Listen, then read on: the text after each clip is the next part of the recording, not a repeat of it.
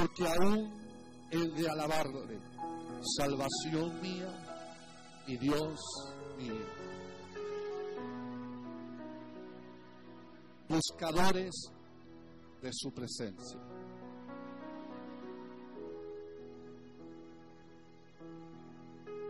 Hermanos, yo veo las noticias, veo lo que está sucediendo, cómo se está transando. Y yo me preguntaba en estos días, Señor, ¿hasta cuándo la maldad?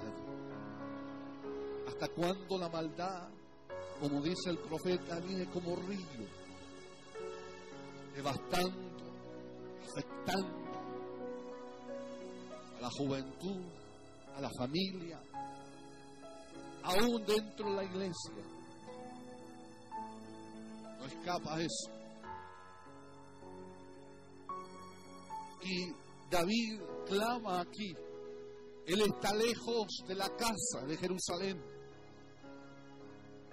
No sé si fue el momento que cuando él pecó, o fue el momento que estaba exiliado en un momento y él miraba a Jerusalén y veía a lo lejos y pensaba los momentos que vivió cuando llevaba el arca y lanzaba y alababa a Dios.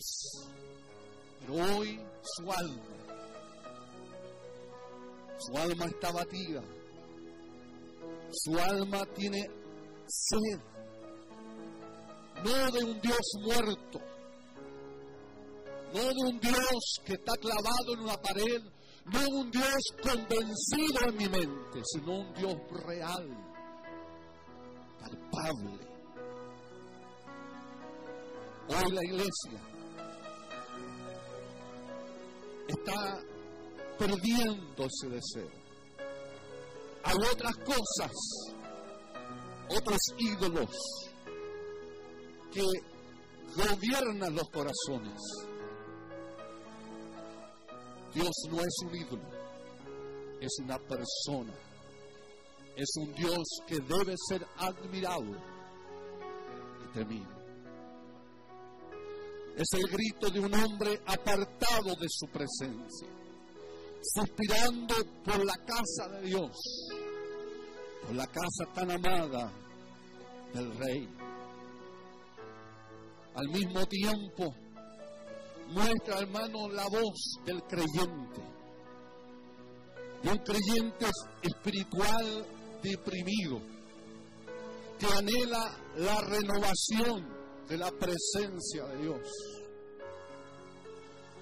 Luchando con dudas, con temores, pero con todo manteniendo firme su fe en Dios.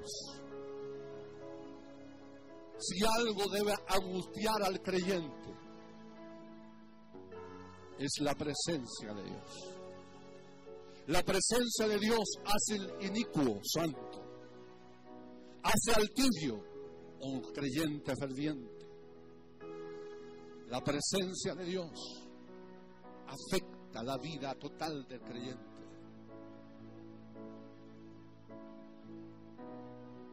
Y quiero contarle, hermanos, algo que me impactó durante estos días. No es que yo estaba pensando, sino creo que fue una visitación de Dios.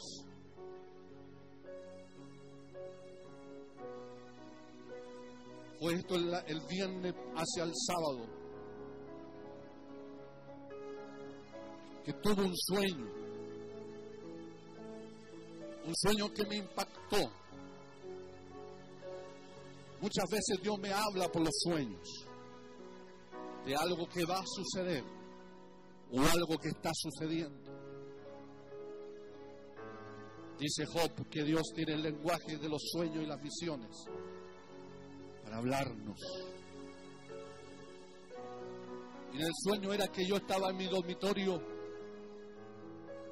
y me levanto y, salgo por la puerta y en la puerta había una escalera de madera. Y yo empiezo a subir la escalera. Y al salir hacia afuera, llamarle así, había multitudes, multitudes, bien vestidos. Los hombres con sus ternos, algunos con frac, eso que usan humita. Las mujeres con vestidos hermosos, zapatos nuevos. Los niños, los jóvenes, todo nuevo. Y yo subo y, subo a una tarima. Y la tarima era blanca. Blanca. No sé si era de baldosa o era de mármol, pero era blanca. Y yo, empiezo a mirar y cantidades de músicos. Era una orquesta grande y todos vestidos de blanco. Todos. No eran una túnica, sino que tenían ternos con ratas blancas, camisa blanca, pantalón blanco, zapatos blancos, todos eran de blanco.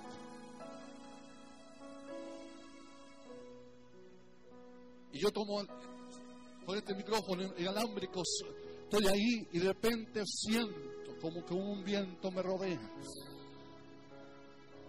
Y empiezo a cantar, a cantar. Y los músicos empiezan a, tocar. Es una canción nueva, no, ellos no lo sabían, no tenían las notas. Era un cántico nuevo. Y yo empecé a cantar y a cantar, no me acuerdo la letra, pero sí me quedó grabado. Decía, Jesucristo, Jesucristo.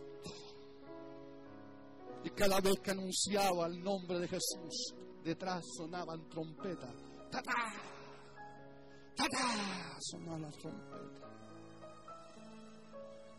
Y la gente estaba ahí elevando y alabando a Dios. Habían jóvenes, ancianos, niños, cantidades. Y no, era una iglesia, era una carpa. Yo veía la carpa de blanco y no tenía pandereta ni honradora, cantidades. Cantidades. Y de repente cuando estamos adorando, cuando se está adorando ahí, alabando a Dios, aquí mirando de este lugar en Vicuña Maquena, la distancia de Vicuña Maquena, se ve una nube. Una nube inmensa. Y viene avanzando rápidamente hacia acá. Y de repente hizo, relámpagos. Y los relámpagos eran como arco iris. Que cada vez que hacían relámpago era un arco iris. Y de repente le digo a la multitud, y me acuerdo que salió de aquí del, estómago, del, del interior, y digo, ¡Ven! La gloria de Jehová. Y la gente se dio vuelta para verlo. Y la, la nube venía avanzando rápidamente. Y la nube me habla y me dice a mi espíritu, yo anhelo estar con mi pueblo. ¿Y sabe cuál, cuál fue la reacción de los que estaban ahí? Algunos saltaban, gritaban, era una fiesta. Y, cada vez que la nube, cada momento que la nube se algo en el aire se contaminaba, algo afectaba en el aire. Y, era un ruido, así como, como un tren que venía. Y, sabe, pero otros agarraron a sus hijos a su esposa y con temor mirando. Y recuerdo que al ver la multitud vi a cuatro huyendo.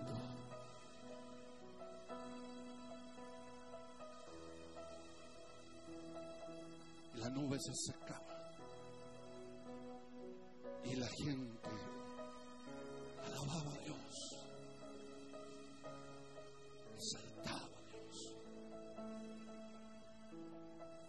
ya la luz estaba cerca de la carpa.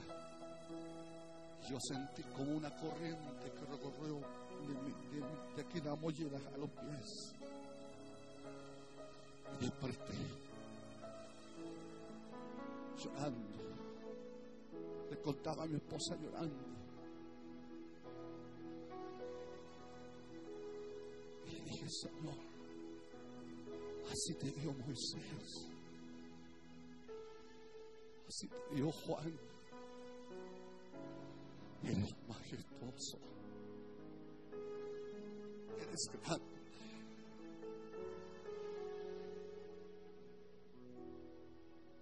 Su presencia hace la diferencia. Su gloria hace la diferencia.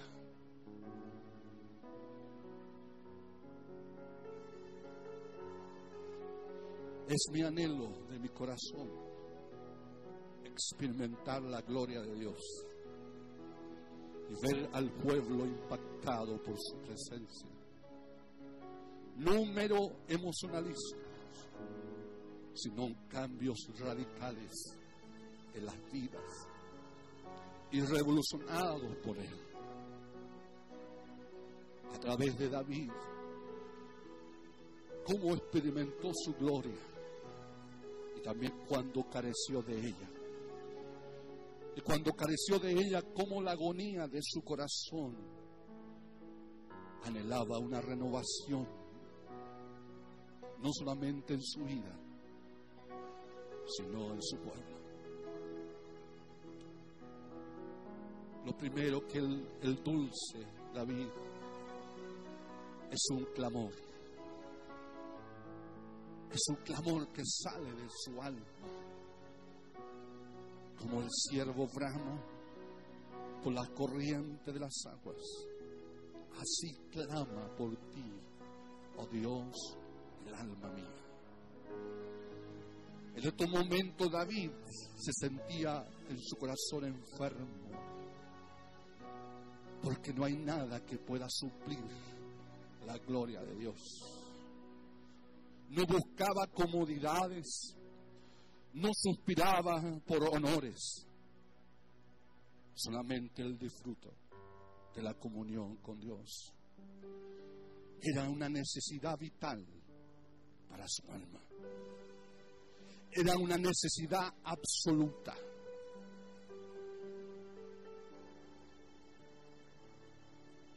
Cuando está la presencia de Dios,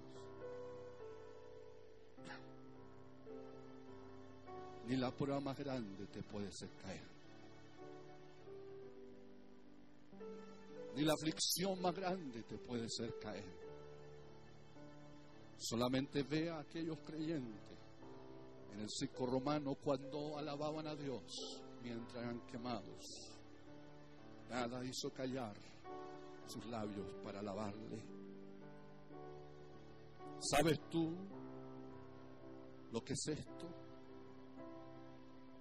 ¿Lo has sentido personalmente?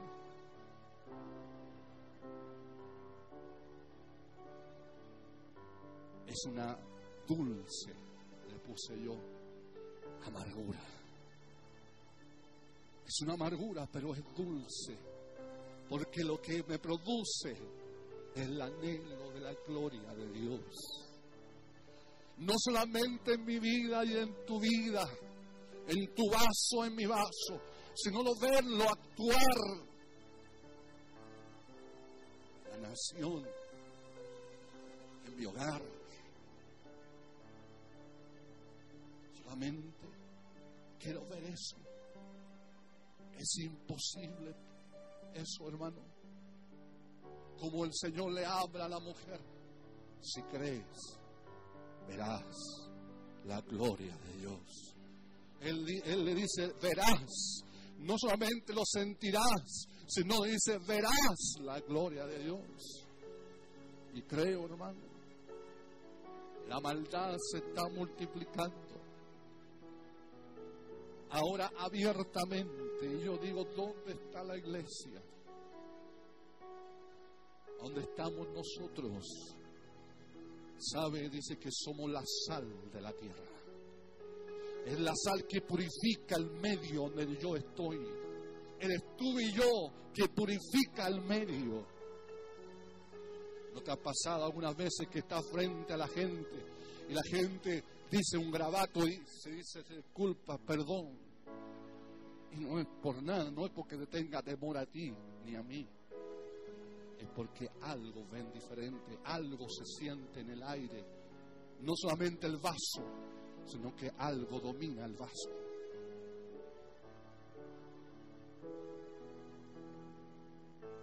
El clamor del dulce cantor era una dulce amargura.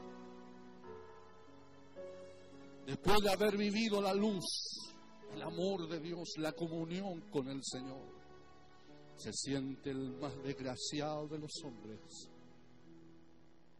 Él siente algo le falta. El impío no puede sentir esa necesidad, pero sí nosotros lo podemos sentir, porque lo hemos experimentado, lo hemos vivido.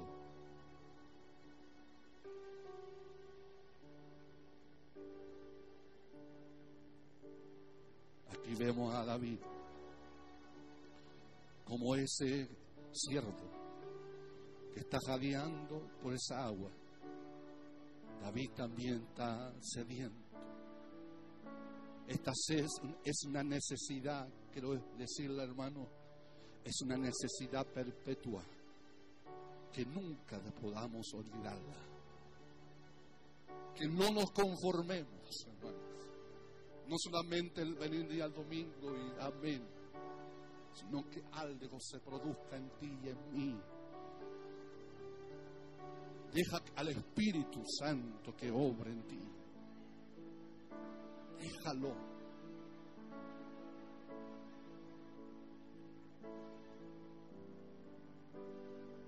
El dulce cantor pudo decir, mi alma tiene sed del Dios vivo. La razón de su sed, mi alma tiene sed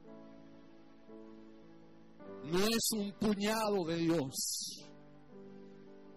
No debes conformarnos, o no debemos conformarnos, me quiero incluir, con un puñado de Dios o con un pedazo de Dios, sino abracémonos entero.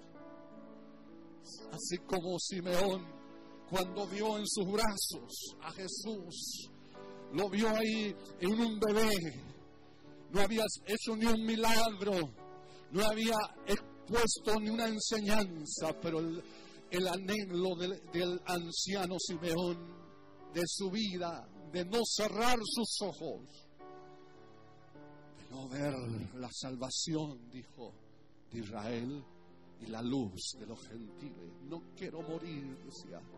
Y creo que era su anhelo, era la razón de su existencia en el templo él no solamente iba al templo por ir, sabía que un día el Mesías iba a aparecer, el Salvador del mundo iba a aparecer. No importa los años, tenía noventa y tantos años, pero Dios vio la necesidad del anciano. Aleluya. Así debemos abrazar el deseo por Dios. No importa cuántos años, hermanos cuántos años pasen, pero no te conformes con un puñado, sino abrázalo y dile, te necesito Dios, más que nunca te necesito. Fue la razón de su ser. Dice que la razón de su ser era del Dios vivo, del Dios vivo, no un Dios muerto porque un Dios muerto es una farsa, es una mentira. No estaremos adorando, hermanos, a un Dios muerto que no actúa, que no trabaja, que no ve, que no toca. Quizás estamos adorando a ese Dios. Pues ese Dios, yo no te estoy hablando. Dios actúa. Dios habla. Dios toca a las personas.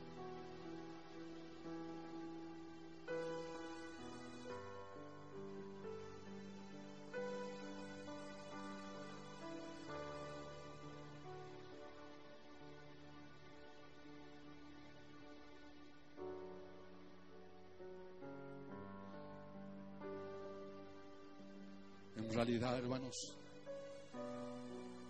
Debemos tener una relación con el cielo y una comunión con Él. Quizás todos nosotros hemos levantado un, un becerro de oro. ¿Sabe por qué Israel levantó un becerro de oro? de oro? Es porque siempre lo llevó en su corazón. Siempre estuvo ahí. Y cuando tuvo el momento de alejarse de Dios, lo hicieron. Quizás nosotros tengamos ese Dios, un Dios muerto. Yo creo en un Dios vivo. Dios vivo es la fuente más pura de vida, de luz y amor. Es el deseo de nuestra alma. Hermanos, el clamor de David. ¿Por qué te abates, oh alma mía? La respuesta de su búsqueda. Cuando estoy en su presencia, no quiero dejarlo. Ayer, cuando desperté, le contaba a Esther, me puse a llorar. ¿Cuándo, Señor? ¿Cuándo? Porque te creo, yo creo en ese Dios visto hacer milagros. He visto cómo restaura vidas. Lo he visto actuar. No es algo imaginario. Cuando estoy en su presencia no quiero dejarlo. Es como María Magdalena cuando cae a los pies del Señor y lo abraza abraza. Y como no te vayas, maestro, no te vayas. El Señor le dice, no me toques, porque aún no he subido al Padre. Pero María anhelaba estar con su maestro. Cuando estoy en su presencia, hermanos, no solamente quiero dejarlo, sabe, y los que están aquí pueden colaborar. Me siento que algo brilla en mí, algo pasa en mí. Toda atadura es rota, toda amargura es disipada, toda cadena es rota. Era como si me transportara a otro lugar está su presencia. Pero el Señor no dice, el cielo está abierto para ti. El cielo está abierto para ti.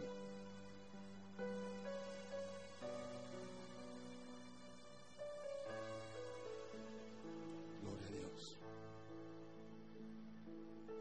Yo por los 52 años He visto pasar moda tras moda, sobre todo en la juventud. Yo fui parte de esa moda también. Pero eso pasa. Y la moda que hoy existe ya no va a existir este años más, 20 años más. Lo único que va a permanecer para siempre es el Señor. Yo le decía esta mañana al Señor, Señor, ¿qué me dio estar en ti? ¿Qué me dio de estar en tu obra? Y tú sabes, Dios, que yo no lo busqué. Yo no lo busqué.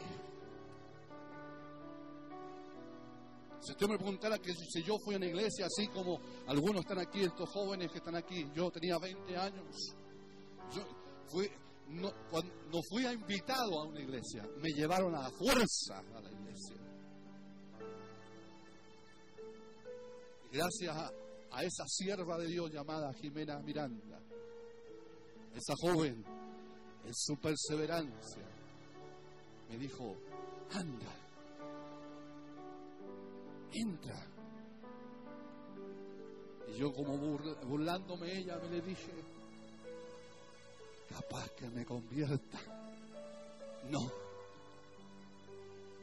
porque por dentro de mí había un temor, miedo, que no podía describirlo.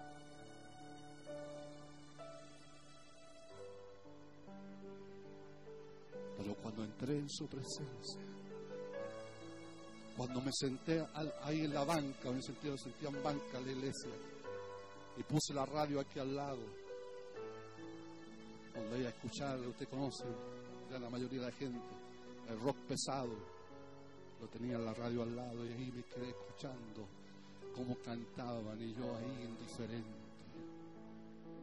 Y a, qué hora va a terminar esto? A pesar que la, hermana me dijo, si no te gusta te vas, pero algo mejor ahí amarrado.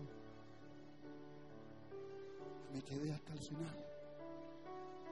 Y cuando viene la, la hermana, una joven de 20 años, Miriam González se llamaba, nunca se me ha olvidado, y empieza a predicar. Y habla de la presencia de Dios la necesidad del ser humano en la presencia de Dios. Y empieza a hablar.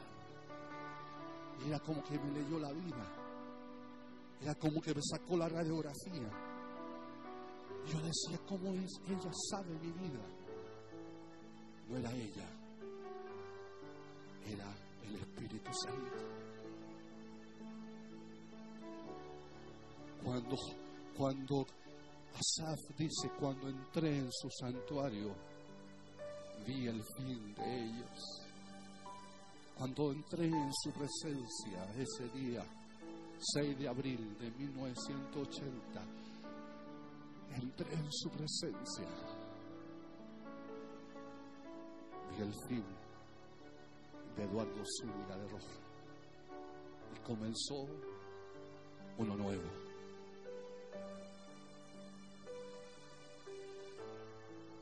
Y fue tal que caí al suelo a llorar. Y sentí como, como viento me pasaba.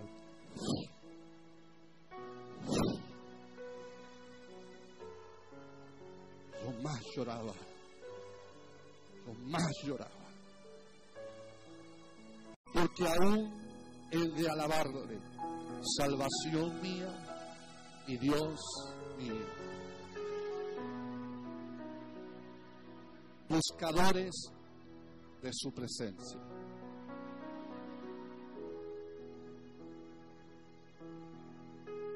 Hermanos, yo veo las noticias,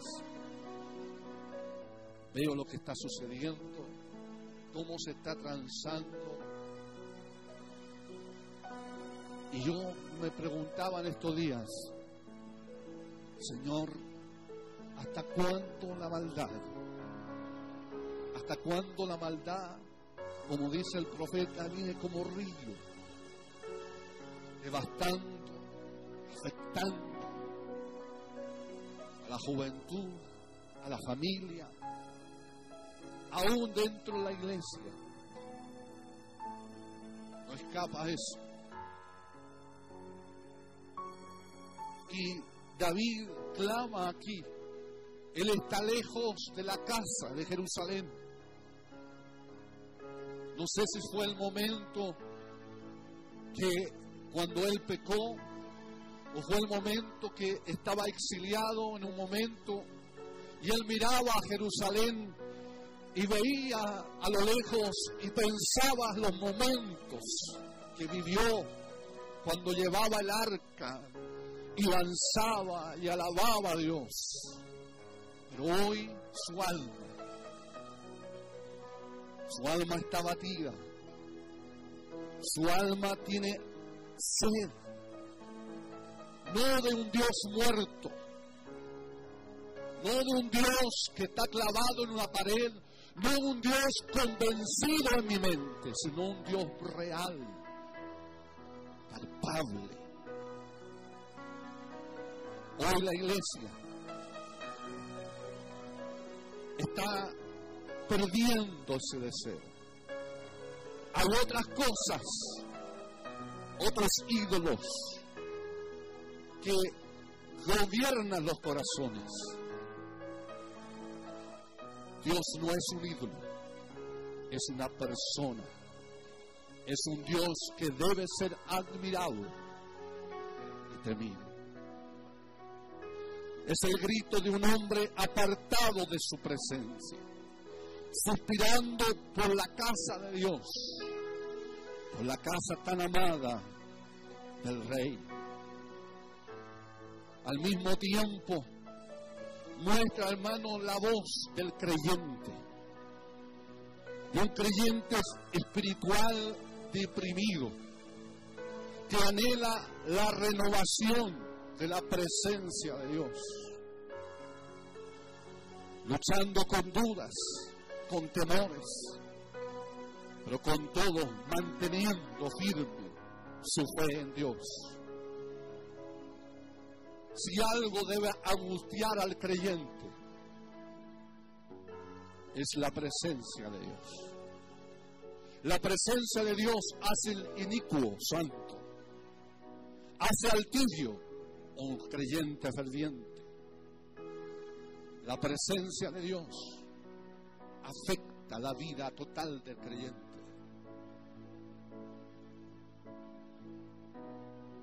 Y quiero contarle, hermanos, algo que me impactó durante estos días. No es que yo estaba pensando, sino creo que fue una visitación de Dios.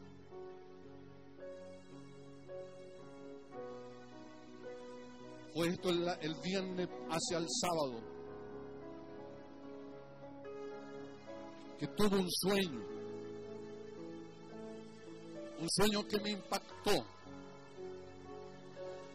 Muchas veces Dios me habla por los sueños de algo que va a suceder o algo que está sucediendo.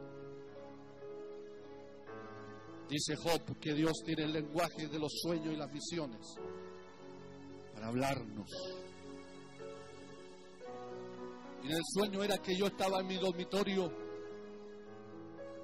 y me levanto y, y salgo por la puerta y en la puerta había una escalera de madera.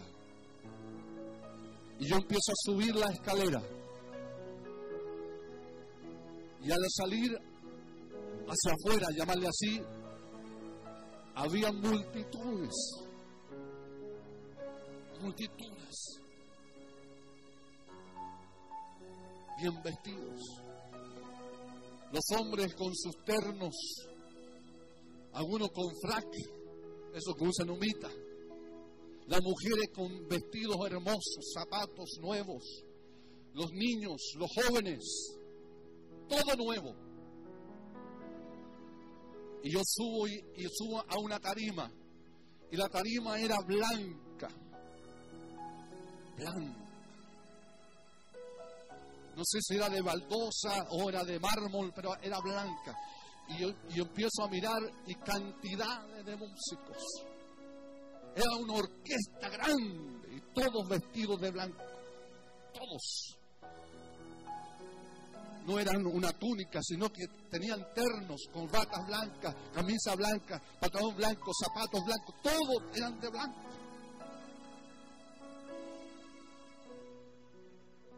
Y yo tomo con este micrófono inalámbrico, estoy ahí y de repente siento como que un viento me rodea. Y empiezo a cantar, a cantar.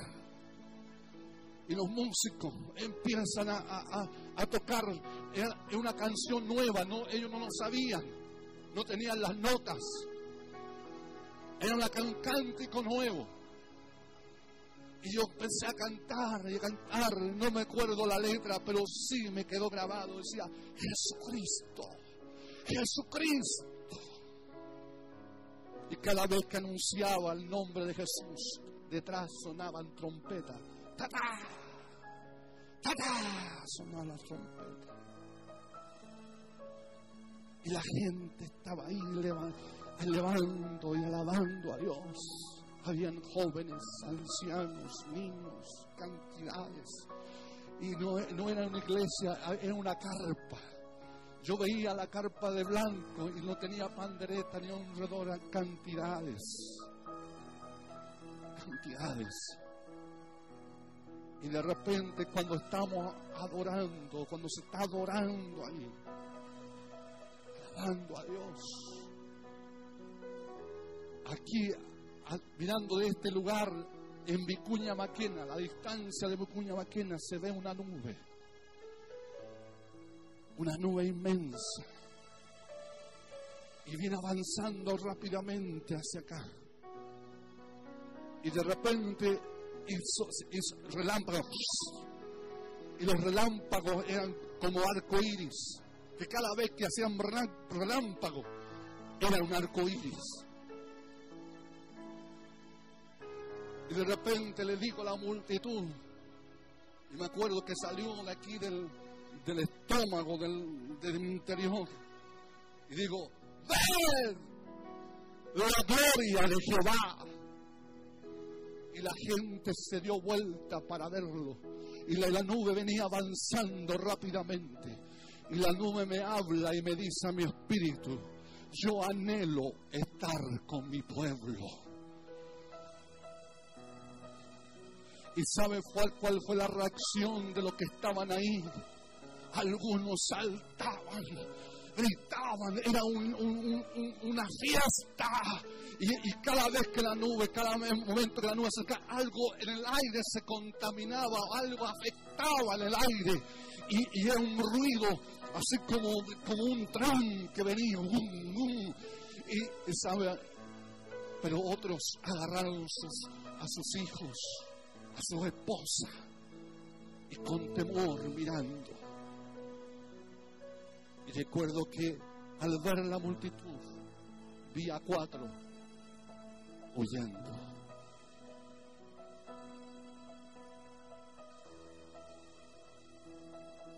La nube se acercaba y la gente alababa a Dios.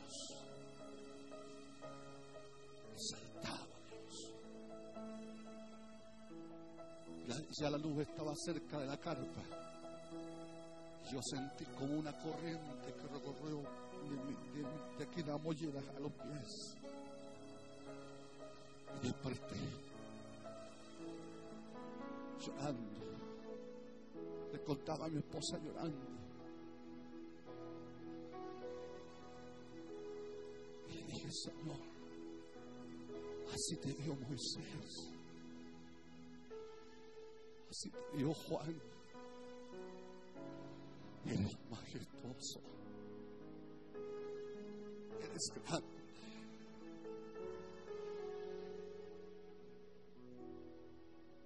Su presencia hace la diferencia. Su gloria hace la diferencia.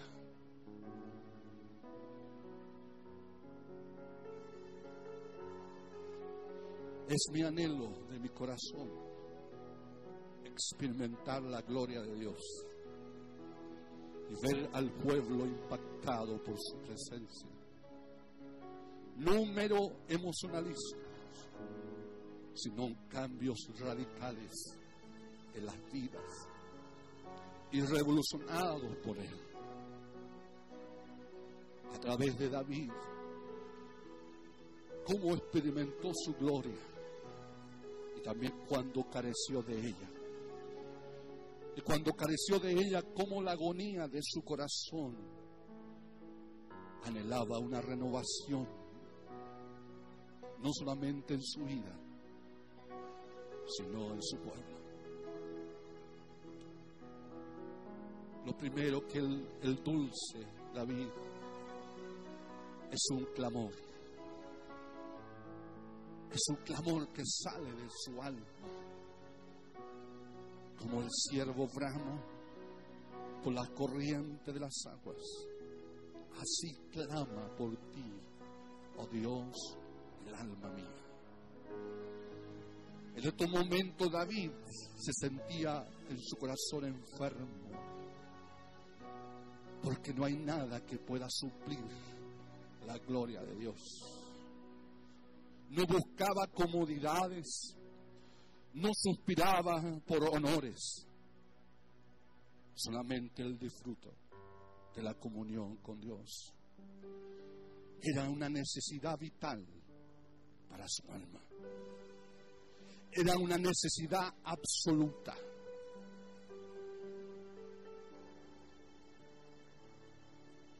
Cuando está la presencia de Dios, ni la prueba más grande te puede hacer caer. Ni la aflicción más grande te puede hacer caer. Solamente ve a aquellos creyentes en el circo romano cuando alababan a Dios mientras eran quemados. Nada hizo callar sus labios para alabarle. ¿Sabes tú lo que es esto? ¿Lo has sentido personalmente?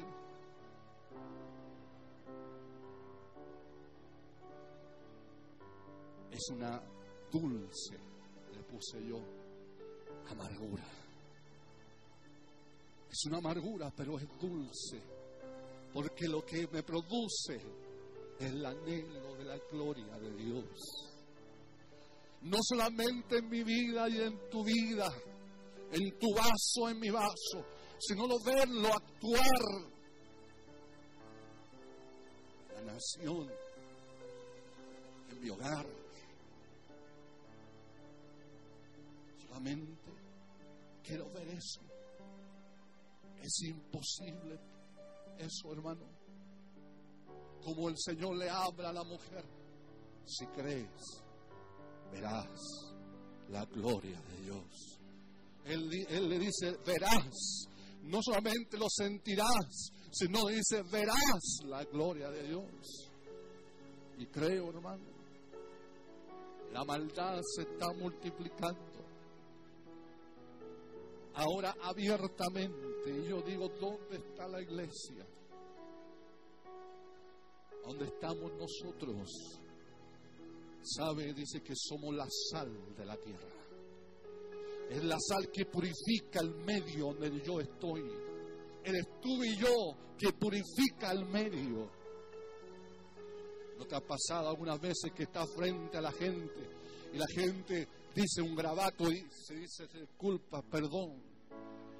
Y no es por nada, no es porque te tenga temor a ti ni a mí es porque algo ven diferente, algo se siente en el aire.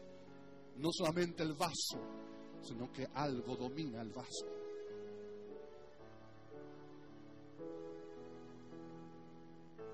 El clamor del dulce cantor era una dulce amargura. Después de haber vivido la luz, el amor de Dios, la comunión con el Señor, se siente el más desgraciado de los hombres. Él siente algo le falta.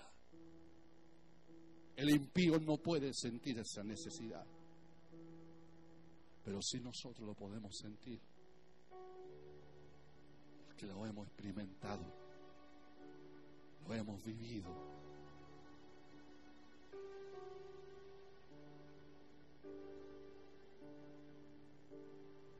Y vemos a David como ese siervo está jadeando por esa agua. David también está sediento. Esta es, es una necesidad, quiero decirle hermano, es una necesidad perpetua que nunca podamos olvidarla. Que no nos conformemos, hermano no solamente el venir día al domingo y amén, sino que algo se produzca en ti y en mí. Deja al Espíritu Santo que obra en ti. Déjalo.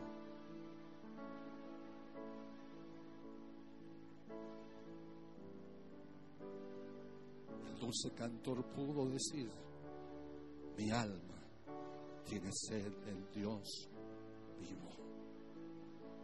La razón de su sed, mi alma tiene sed no es un puñado de Dios. No debes conformarnos, o no debemos conformarnos, me quiero incluir, con un puñado de Dios o con un pedazo de Dios, sino abracémonos entero. Así como Simeón, cuando vio en sus brazos a Jesús, lo vio ahí en un bebé, no había hecho ni un milagro, no había expuesto ni una enseñanza, pero el, anhelo del, del anciano Simeón, de su vida, de no cerrar sus ojos, de no ver la salvación, dijo, de Israel y la luz de los gentiles. No quiero morir, decía. Y creo que era su anhelo, era la razón de su existencia en el templo. Él no solamente iba al templo por ir, sabía que un día el Mesías iba a aparecer, el Salvador del mundo iba a aparecer. No importa los años, tenía noventa y tantos años, pero Dios vio la necesidad del anciano. Aleluya. Así debemos abrazar el deseo por Dios. No importa cuántos años, hermanos, cuántos años pasen, pero no te conformes con un puñado sino abrázalo y dile, te necesito Dios, más que nunca te necesito. Fue la razón de su ser. Dice que la razón de su ser era del Dios vivo, del Dios vivo, no un Dios muerto, porque un Dios muerto es una farsa, es una mentira no estaremos adorando, hermanos, a un Dios muerto que no actúa, que no trabaja, que no ve, que no toca. Quizás estamos adorando a ese Dios. Pues ese Dios, yo no te estoy hablando. Dios actúa. Dios habla. Dios toca a las personas.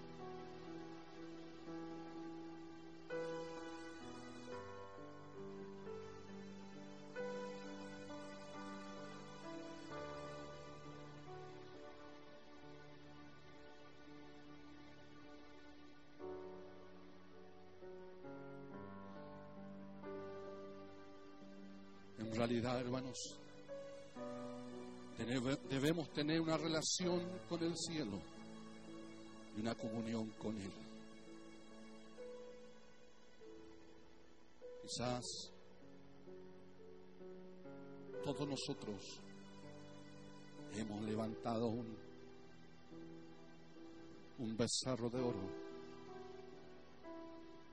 ¿Sabe por qué Israel levantó un becerro de oro? Es porque siempre lo llevó en su corazón. Siempre estuvo ahí. Y cuando tuvo el momento de alejarse de Dios, lo hicieron. Quizás nosotros tengamos a ese Dios, un Dios muerto. Yo creo en un Dios vivo. Dios vivo es la fuente más pura de vida, de luz y amor. Es el deseo de nuestra alma. Hermanos, el clamor de David. ¿Por qué te abates, oh alma mía? La respuesta de su búsqueda. Cuando estoy en su presencia, no quiero dejarlo. Ayer, cuando desperté, le contaba a Esther, me puse a llorar. ¿Cuándo, Señor? ¿Cuándo? que te creo, yo creo en ese Dios. He visto hacer milagros He visto cómo restaura vidas. Lo he visto actuar. No es algo imaginario. Cuando estoy en su presencia no quiero dejarlo. Es como María Magdalena cuando cae a los pies del Señor y lo abraza. Lo abraza. Y como no te vayas, maestro. No te vayas. El Señor le dice, no me toques, porque aún no he subido al Padre. Pero María anhelaba estar con su maestro. Cuando estoy en su presencia, hermanos, no solamente quiero dejarlo, ¿sabe? Y los que están aquí pueden colaborar. Me siento que algo brilla en mí, algo pasa en mí. Toda atadura es rota, toda amargura es disipada, toda cadena es rota. Era como si me transportara a otro lugar está su presencia. Pero el Señor no dice, el cielo está abierto para ti. El cielo está abierto para ti.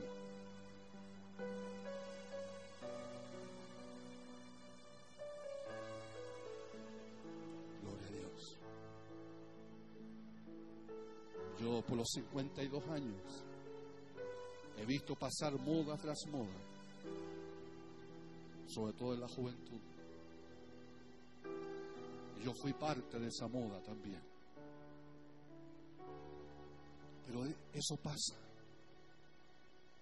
Y la moda que hoy existe ya no va a existir este años más, 20 años más. Lo único que va a permanecer para siempre es el Señor. Yo le decía esta mañana al Señor, Señor, ¿qué me dio estar en ti? ¿Qué me dio de estar en tu obra? Y tú sabes, Dios, que yo no lo busqué. Yo no lo busqué. Si usted me preguntara que si yo fui a una iglesia así como algunos están aquí, estos jóvenes que están aquí, yo tenía 20 años. Yo fui, no, no fui a invitado a una iglesia, me llevaron a fuerza a la iglesia. Gracias a, a esa sierva de Dios llamada Jimena Miranda, esa joven, en su perseverancia, me dijo, anda, entra. Y yo como burlándome ella me le dije, capaz que me convierta. No, porque por dentro de mí había un temor, miedo, que no podía describirlo.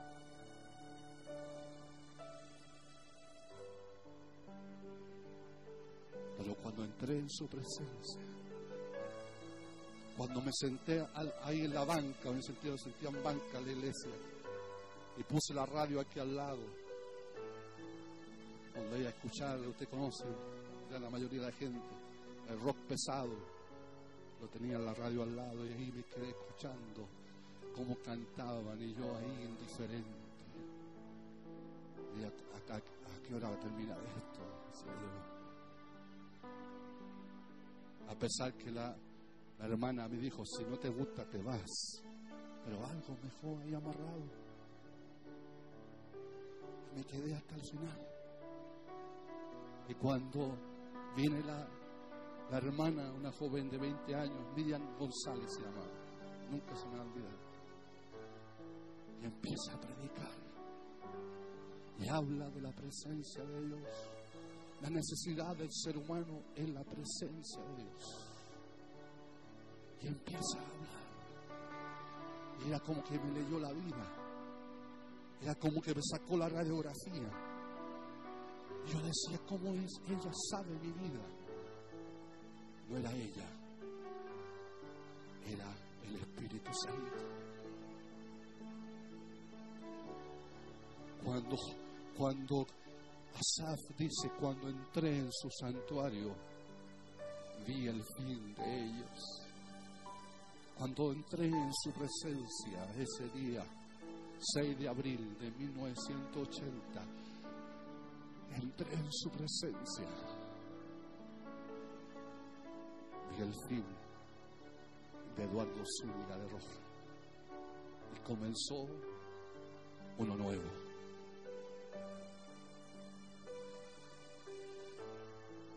Y fue tal que caí al suelo a llorar.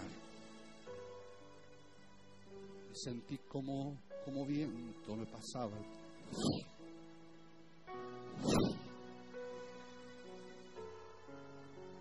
Más lloraba. Yo más lloraba. Porque aún el de alabarle, salvación mía y Dios mío.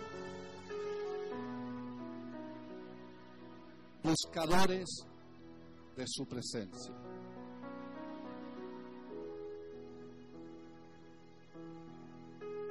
Hermanos, yo veo las noticias, veo lo que está sucediendo, cómo se está transando. Y yo me preguntaba en estos días, Señor, ¿hasta cuándo la maldad?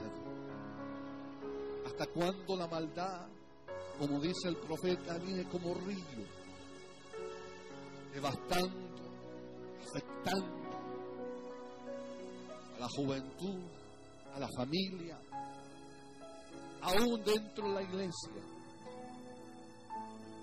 No escapa eso. Y David clama aquí. Él está lejos de la casa de Jerusalén. No sé si fue el momento que cuando él pecó, o fue el momento que estaba exiliado en un momento y él miraba a Jerusalén y veía a lo lejos y pensaba los momentos que vivió cuando llevaba el arca y lanzaba y alababa a Dios. Pero hoy su alma, su alma está batida, su alma tiene sed, no de un Dios muerto, no de un Dios que está clavado en una pared, no un Dios convencido en mi mente, sino un Dios real, palpable Hoy la iglesia está perdiendo ese deseo. Hay otras cosas, otros ídolos que gobiernan los corazones. Dios no es un ídolo, es una persona. Es un Dios que debe ser admirado y temido. Es el grito de un hombre apartado de su presencia, suspirando por la casa de Dios, por la casa tan amada del Rey. Al mismo tiempo, muestra, hermano, la voz del creyente, de un creyente espiritual deprimido, que anhela la renovación de la presencia de Dios. Luchando con dudas, con temores, pero con todo manteniendo firme su fe en Dios. Si algo debe angustiar al creyente, es la presencia de Dios. La presencia de Dios hace el inicuo santo, hace al tibio un creyente ferviente. La presencia de Dios afecta la vida total del creyente.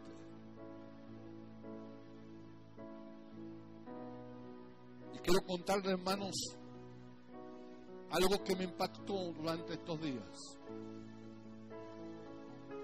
No es que yo estaba pensando, sino creo que fue una visitación de Dios.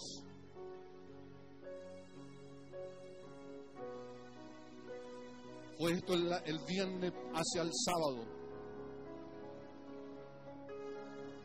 Que tuve un sueño. Un sueño que me impactó. Muchas veces Dios me habla por los sueños de algo que va a suceder o algo que está sucediendo. Dice Job que Dios tiene el lenguaje de los sueños y las visiones para hablarnos. Y en el sueño era que yo estaba en mi dormitorio y me levanto y, y salgo por la puerta y en la puerta había una escalera de madera. Y yo empiezo a subir la escalera. Y al salir hacia afuera, llamarle así, había multitudes, multitudes, bien vestidos. Los hombres con sus ternos, algunos con frac, eso que usan humita las mujeres con vestidos hermosos, zapatos nuevos, los niños, los jóvenes, todo nuevo. Y yo subo y, subo a una tarima. Y la tarima era blanca. Blanca.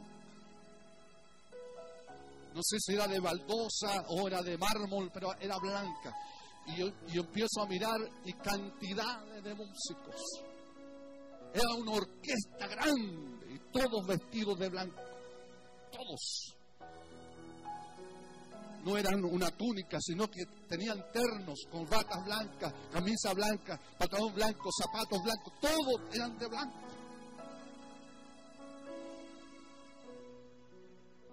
Y yo tomo con este micrófono inalámbrico, estoy ahí y de repente siento como que un viento me rodea y empiezo a cantar, a cantar. Y los músicos empiezan a, tocar es una canción nueva, ¿no? ellos no lo sabían, no tenían las notas. Era un cántico nuevo. Y yo empecé a cantar y a cantar, no me acuerdo la letra, pero sí me quedó grabado. Decía, Jesucristo, Jesucristo. Y cada vez que anunciaba el nombre de Jesús, detrás sonaban trompetas. ¡Tatá! ¡Tatá! Sonaban las trompetas. Y la gente estaba ahí elevando y alabando a Dios. Habían jóvenes, ancianos, niños, cantidades. Y no, no era una iglesia, era una carpa yo veía la carpa de blanco y no tenía pandereta ni honredora, cantidades, cantidades. Y de repente cuando estamos adorando, cuando se está adorando ahí, alabando a Dios, aquí mirando de este lugar en Vicuña Maquena, la distancia de Vicuña Maquena se ve una nube una nube inmensa. Y viene avanzando rápidamente hacia acá. Y de repente hizo, relámpagos. Y los relámpagos eran como arco iris. Que cada vez que hacían relámpago era un arco iris. Y de repente le dijo a la multitud, y me acuerdo que salió de aquí del, del estómago, del, del interior. Y digo, ¡Ven! La gloria de Jehová. Y la gente se dio vuelta para verlo. Y la, la nube venía avanzando rápidamente. Y la nube me habla y me dice a mi espíritu, yo anhelo estar con mi pueblo. ¿Y sabe cuál, cuál fue la reacción de los que estaban ahí? Algunos saltaban gritaban, era una fiesta. Y, cada vez que la nube, cada momento que la nube se acercaba, algo en el aire se contaminaba, algo afectaba en el aire. Y, era un ruido, así como, como un tren que venía. Y, sabe, pero otros agarraron a sus hijos, a su esposa, y con temor mirando y recuerdo que al ver la multitud, vi a cuatro huyendo.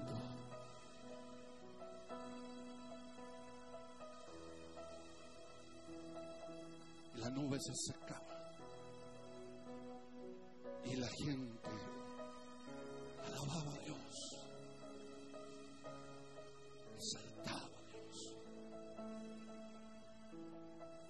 ya la nube estaba cerca de la carpa yo sentí como una corriente que recorrió de, aquí de la mollera a los pies. Y desperté, llorando. Le contaba a mi esposa llorando. Y le dije, Señor, así te dio Moisés. Así te dio Juan. Eres majestuoso. Eres grande.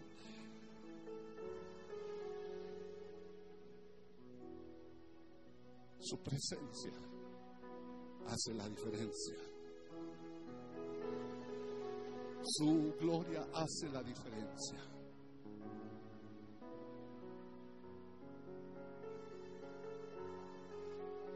Es mi anhelo de mi corazón experimentar la gloria de Dios y ver al pueblo impactado por su presencia. Número emocionalismo, sino cambios radicales en las vidas y revolucionados por Él. A través de David,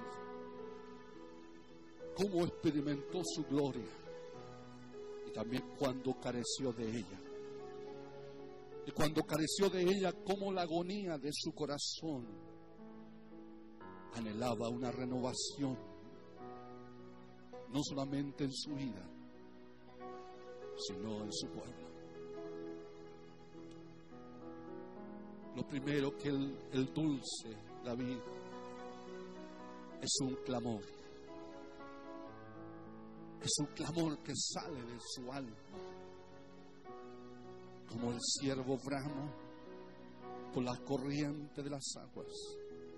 Así clama por ti, oh Dios, el alma mía. En este momento David se sentía en su corazón enfermo, porque no hay nada que pueda suplir la gloria de Dios. No buscaba comodidades, no suspiraba por honores, solamente el disfruto de la comunión con Dios. Era una necesidad vital para su alma. Era una necesidad absoluta.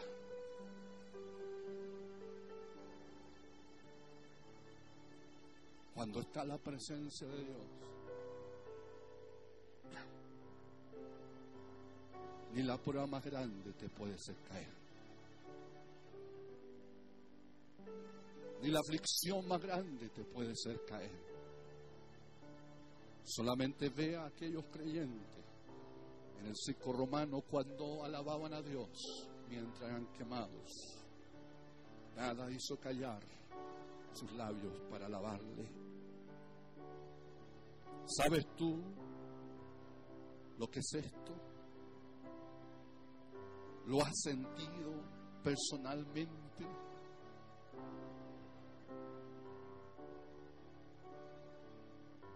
Es una dulce, le puse yo, amargura. Es una amargura, pero es dulce, porque lo que me produce es el anhelo de la gloria de Dios.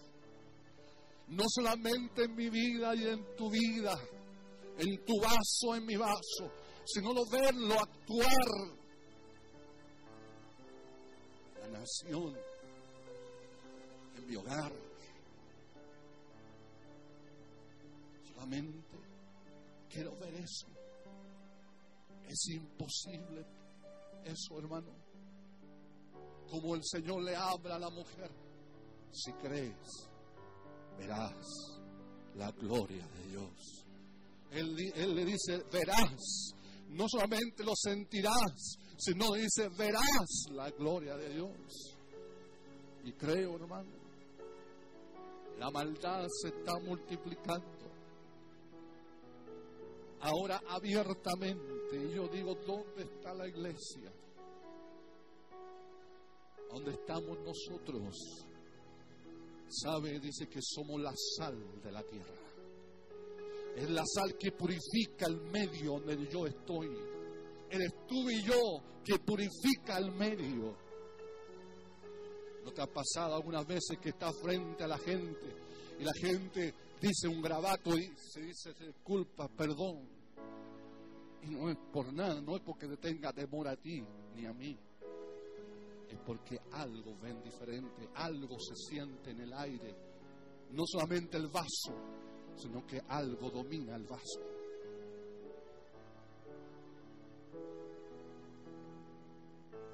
El clamor del dulce cantor era una dulce amargura. Después de haber vivido la luz, el amor de Dios, la comunión con el Señor, se siente el más desgraciado de los hombres. Él siente algo le falta. El impío no puede sentir esa necesidad, pero si nosotros lo podemos sentir, porque lo hemos experimentado, lo hemos vivido.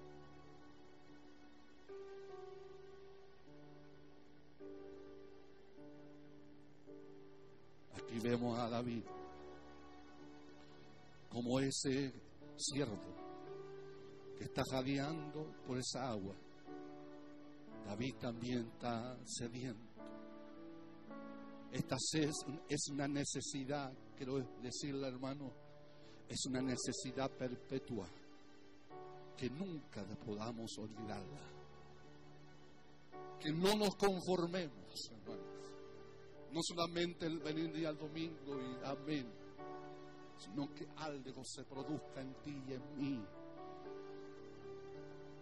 Deja al Espíritu Santo que obre en ti. Déjalo.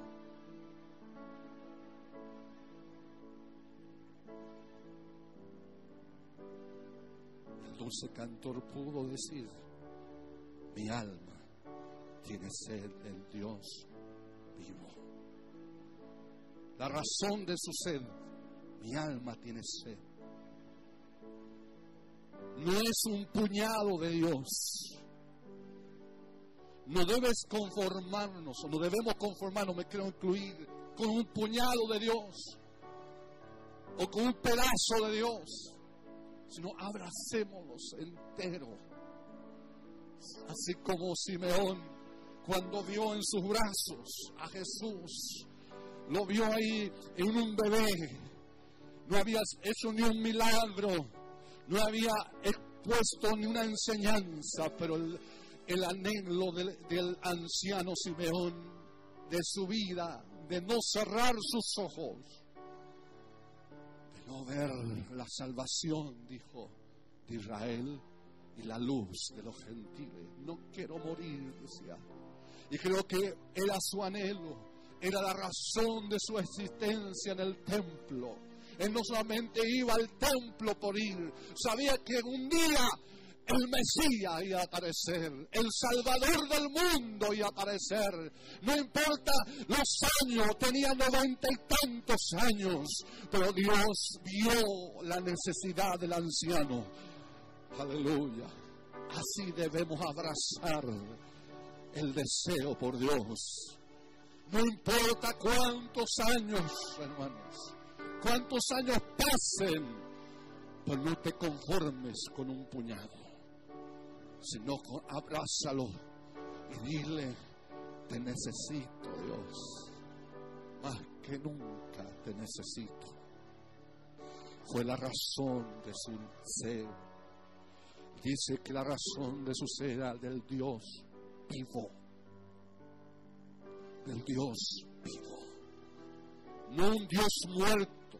Porque un Dios muerto es una farsa, es una mentira no estaremos adorando, hermanos, a un Dios muerto que no actúa, que no trabaja, que no ve, que no toca. Quizás estamos adorando a ese Dios. Por ese Dios yo no te estoy hablando.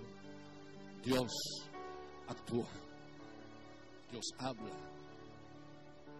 Dios toca a las personas.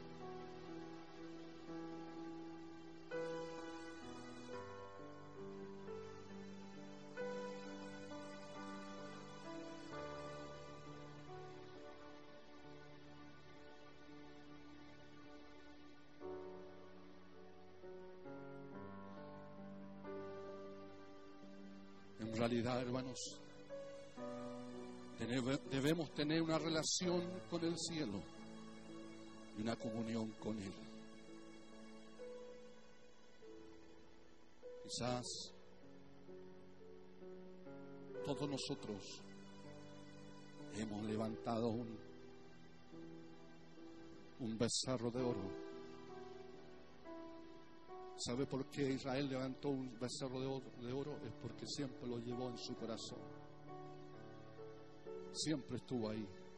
Y cuando tuvo el momento de alejarse de Dios, lo hicieron. Quizás nosotros tengamos a ese Dios, un Dios muerto.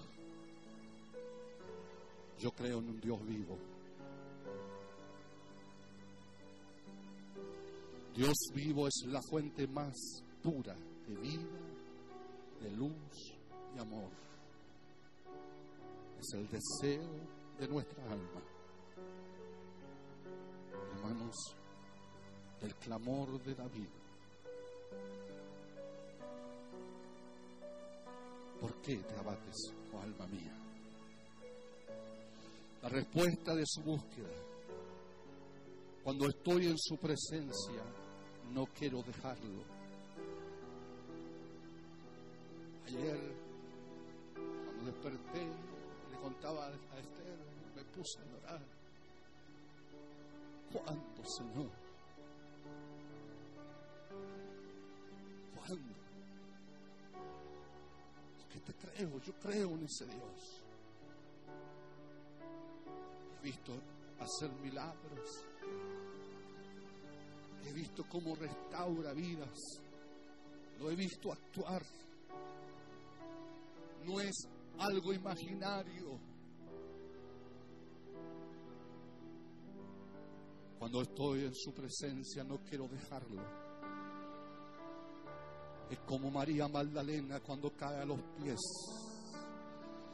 del Señor y lo abraza. Lo abraza. Es como, no te vayas, maestro. No te vayas. El Señor dice, no me toques, porque aún no he subido al Padre. Pero María anhelaba estar con su maestro. Cuando estoy en su presencia, hermanos, no solamente quiero dejarlo, ¿sabe? y los que están aquí pueden colaborar. Me siento que algo brilla en mí, algo pasa en mí. Toda atadura es rota, toda amargura es disipada, toda cadena es rota. Era como si me transportara a otro lugar está su presencia. Pero el Señor no dice, el cielo está abierto para ti. El cielo está abierto para ti.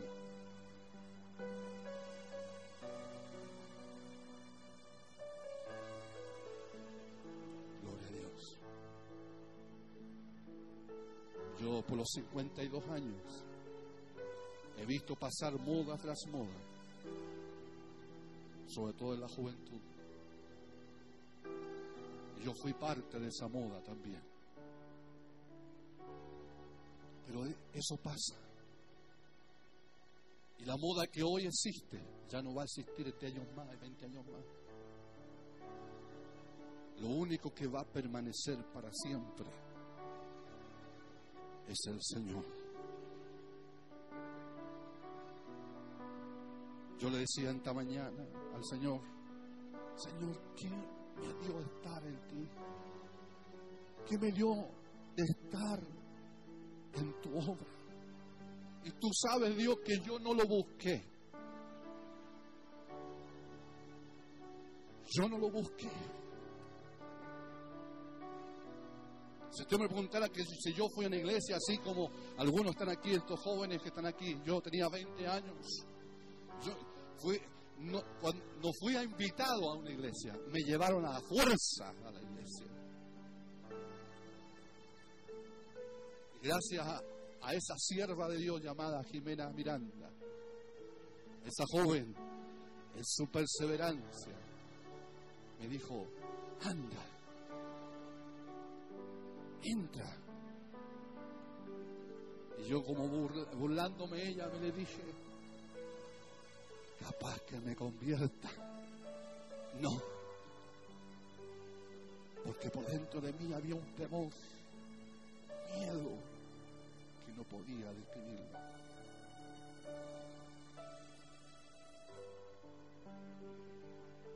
Pero cuando entré en su presencia, cuando me senté ahí en la banca, en el sentido sentía en banca la iglesia, y puse la radio aquí al lado,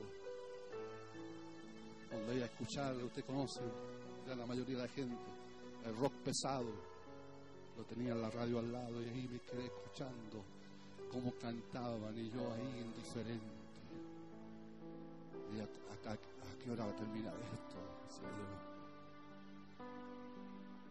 A pesar que la, la hermana me dijo, si no te gusta, te vas.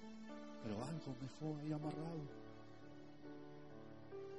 me quedé hasta el final. Y cuando viene la, la hermana, una joven de 20 años, Miriam González se llamaba, nunca se me ha olvidado, y empieza a predicar. Y habla de la presencia de Dios, la necesidad del ser humano en la presencia de Dios empieza a hablar. Era como que me leyó la vida. Era como que me sacó la radiografía. Yo decía, ¿cómo es? Ella sabe mi vida. No era ella, era el Espíritu Santo. Cuando, cuando Asaf dice, cuando entré en su santuario, vi el fin de ellos. Cuando entré en su presencia ese día, 6 de abril de 1980, entré en su presencia. Vi el fin de Eduardo Zúñiga de Roja. Y comenzó uno nuevo.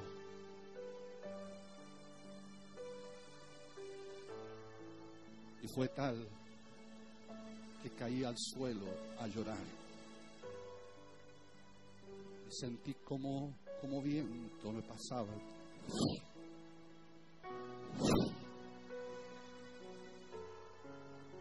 Yo más lloraba, yo más lloraba.